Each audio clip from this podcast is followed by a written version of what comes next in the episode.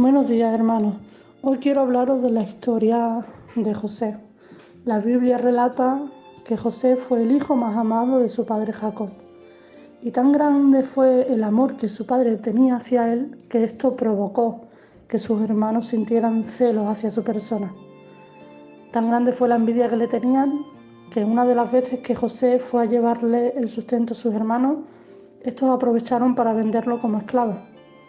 José terminó siendo esclavo para Potifar en la tierra de Egipto.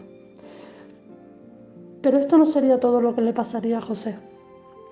La esposa de Potifar sintió una gran atracción hacia José y en varias ocasiones ella intentó yacer con él. José rehuyó, pero una de las veces ella se quedó con, con el trapo que tapaba a José y ella gritó fuertemente y dijo que él había intentado abusar de ella. ¿Qué provocó esto? Pues esto provocó que José terminara en la cárcel. En la cárcel José también siguió sirviendo dentro de la cárcel. Aquí vemos que José siempre que servía en la casa de Potifar, en la cárcel, lo hacía con excelencia. Él aceptaba el tiempo difícil que estaba viviendo y lo que hacía lo hacía con, excelencia. Y esto me habla, ¿no? Y me dice que pasemos por, que pasemos por donde estemos pasando, que hagamos las cosas con excelencia, porque nosotros no sabemos el propósito que Dios tiene para nuestra vida a través de las situaciones difíciles que vivimos. Muchas veces decimos, Dios mío, ¿por qué me pasa esto? Dios mío, ¿por qué tengo esta prueba? Dios mío, es que me has dejado de tu mano y verdaderamente no es así. Dice la palabra que todo lo que le acontece al cristiano le acontece para bien. Cuando estamos haciendo la voluntad de Dios, cuando hacemos lo que Dios quiere, todo lo que nos acontece nos acontece para bien. Y si seguimos leyendo la escritura, llegamos a Génesis 41 en el versículo 38 y 39 dice, y dijo Faraón a sus siervos, ¿acaso hallaremos a otro hombre como este en quien esté el Espíritu de Dios? Y dijo Faraón a José, pues que Dios te ha hecho saber todo esto, ni hay entendido ni sabio como tú.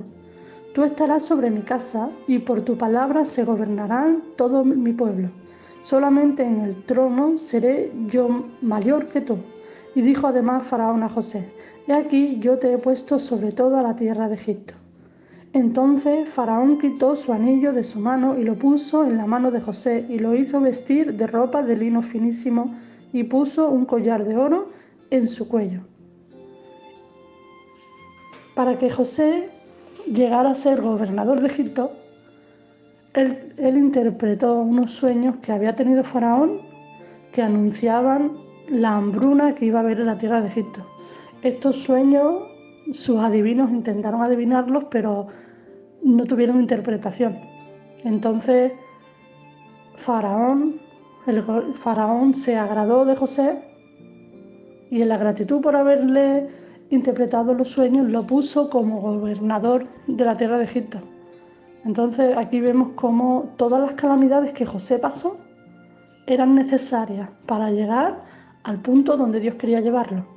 No solo fue gobernador de Egipto, sino que fue el salvador de la hambruna para los hijos de Dios, para, para el pueblo de Israel. ¿Por qué? Porque los hermanos irían a comprar el grano para que su casa no pereciera.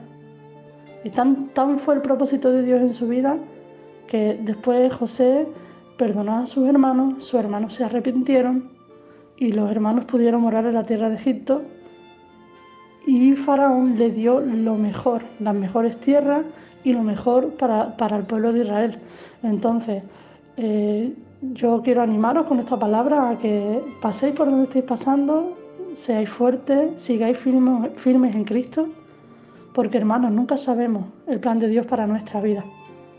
Dice que el cristiano somos forjados y somos moldeados a través de las pruebas, de las situaciones, de las tribulaciones, de las dificultades.